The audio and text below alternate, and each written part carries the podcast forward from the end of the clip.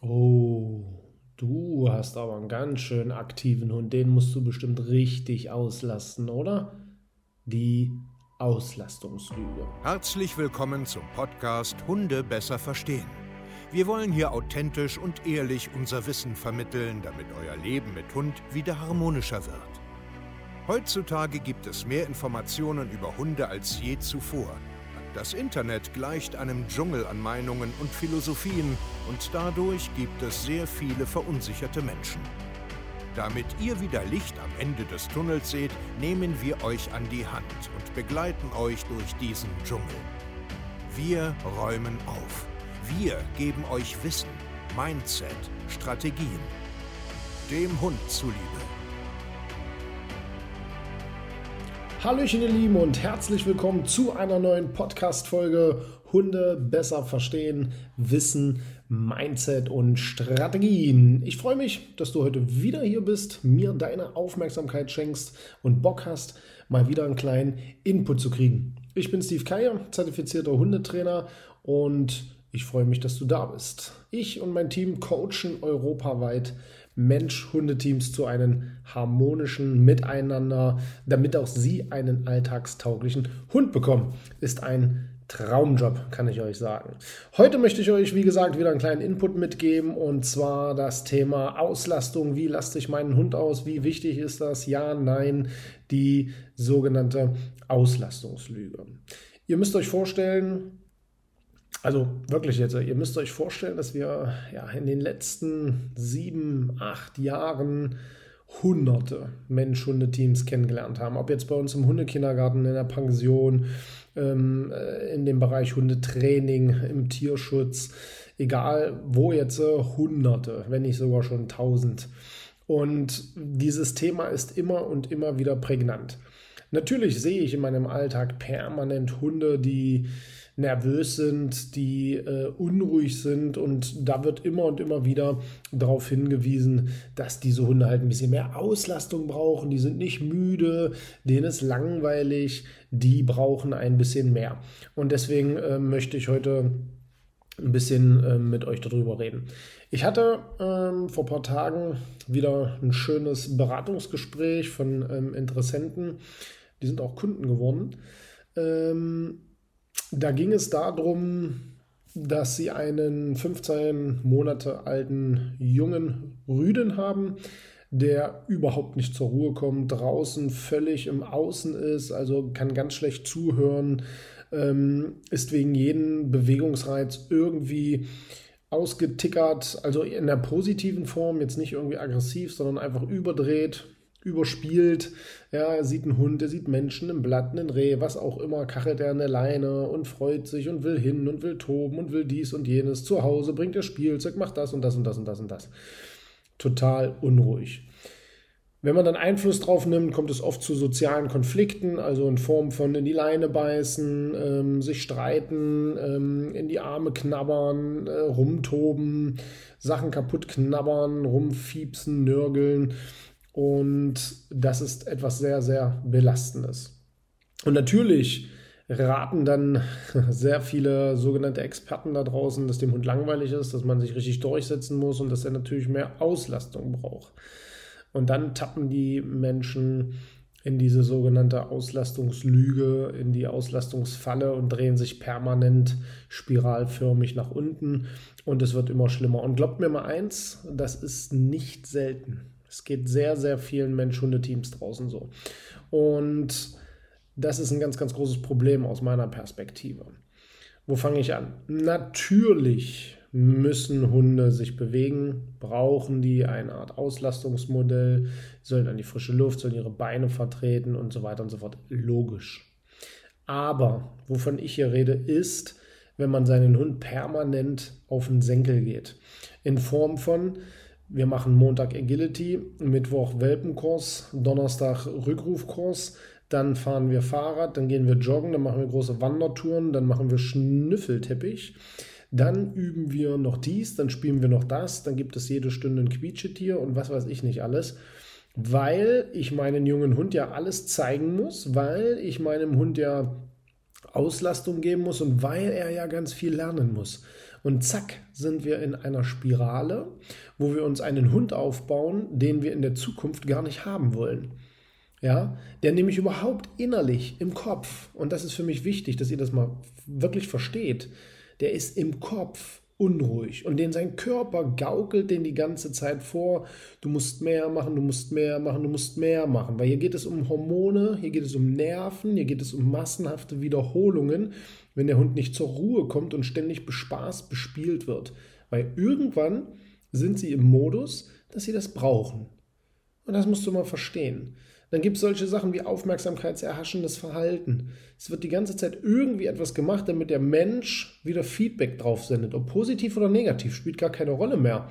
Es geht nur noch um die Aufmerksamkeit. Es geht nur noch um Laufen, Spielen, Toben, sich selbst belohnen.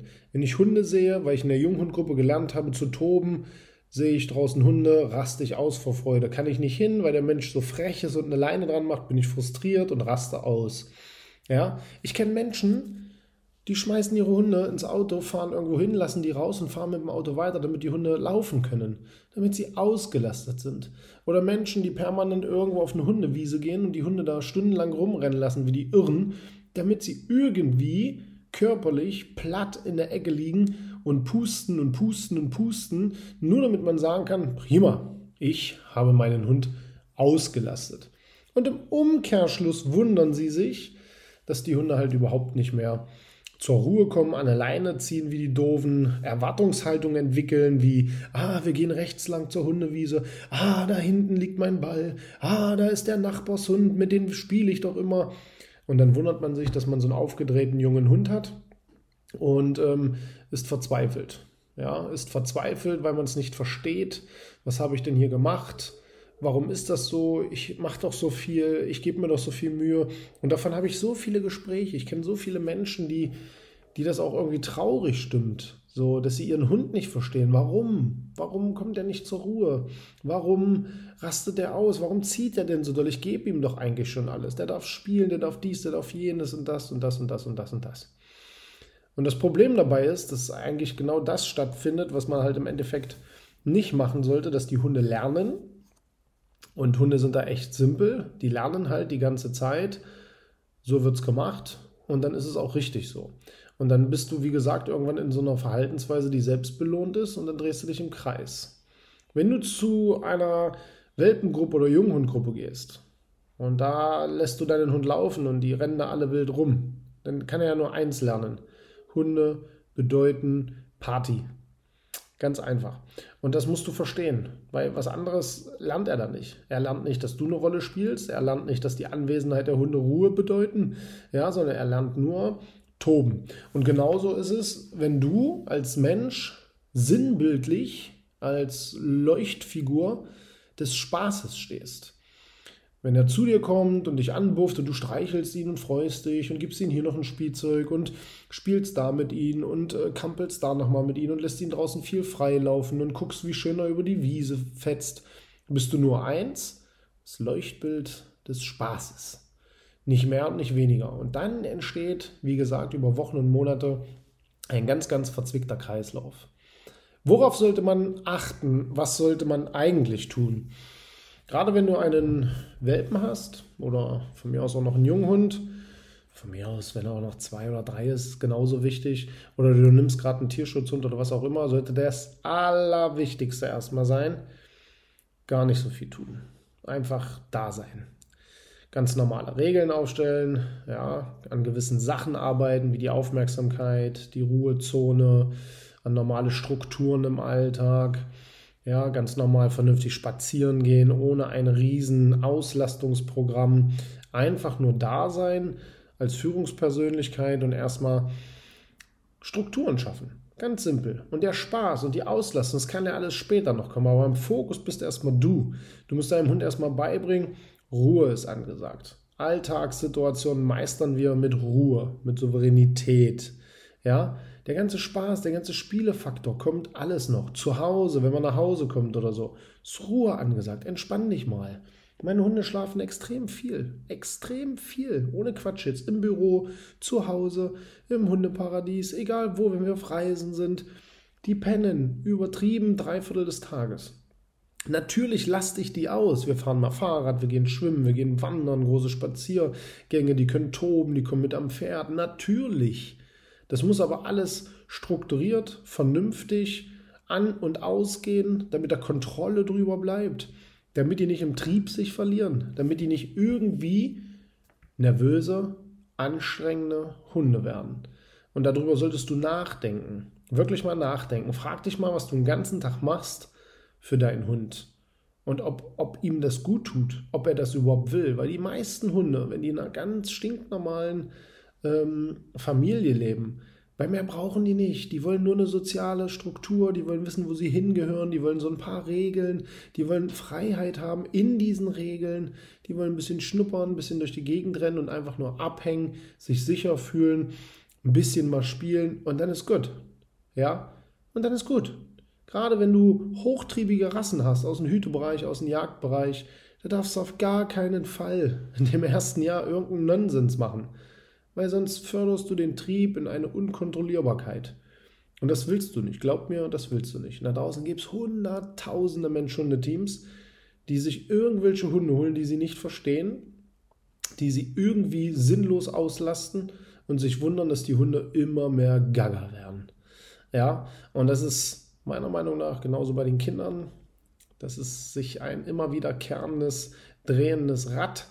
Es wird immer schlimmer, weil man es immer weniger versteht. Du musst verstehen, dein Hund braucht nicht viel, um glücklich zu sein. Und wenn du aus dieser Spirale oder anders, wenn du richtig in dieser Spirale schon hängst und du kriegst auch keinen Zugang mehr zu deinem Hund, drinnen nicht und draußen so oder so nicht, dann bist du hier bei uns absolut richtig. Wir freuen uns, wenn du zu uns kommst, ja, dich hier bei uns bewirbst zum kostenlosen Beratungsgespräch und dann schauen wir mal, ob du vielleicht in so einer Spirale bist und dann holen wir dich auch wieder da raus. Ganz einfach, weil das ist hier im Endeffekt unser Job. Ja, Mensch-Hundeteams aus solchen Kreisläufen wieder rauszubringen und das ist richtig, richtig cool. So, ich möchte euch äh, noch ein kurzes kleines Feedback vorlesen. Heute von der Familie von Elliot. Hey ihr Lieben, mir ist gerade mal wieder aufgefallen, wie toll Elliots Ansprechbarkeit einfach geworden ist durch das Training. Gerade auf der morgendlichen Gassi-Runde ist uns auf Entfernung eine Frau mit zwei Hunden begegnet. Elliot war im Freilauf, circa 10 Meter vor mir und hat sie gesehen. Er blieb stehen und guckte zu den Hunden. Ich habe einmal gerufen. Okay, da kam erstmal keine Reaktion. Aber ich bin ganz ruhig geblieben und habe einfach nochmal gerufen. Da hat er sich direkt zu mir umgedreht und kam zu mir. Das war früher nicht so. Da blieb er meistens stur stehen und ich musste dann zu ihm hingehen und ihn anleinen. Und auch beim Besuch bei euch am Mittwoch war es absolut toll gemacht in einer ungewohnten Situation. Das wollte ich nur noch mal sagen. Vielen, vielen, vielen Dank. Und wenn auch du Erfolgserlebnisse haben willst, gehst du jetzt auf www.hundetrainer-stevekeier.de. Und dann freue ich mich, wenn wir in Zukunft zusammenarbeiten. Wir hören uns zur nächsten Podcast-Folge. Macht's gut, euer Steve. Ciao.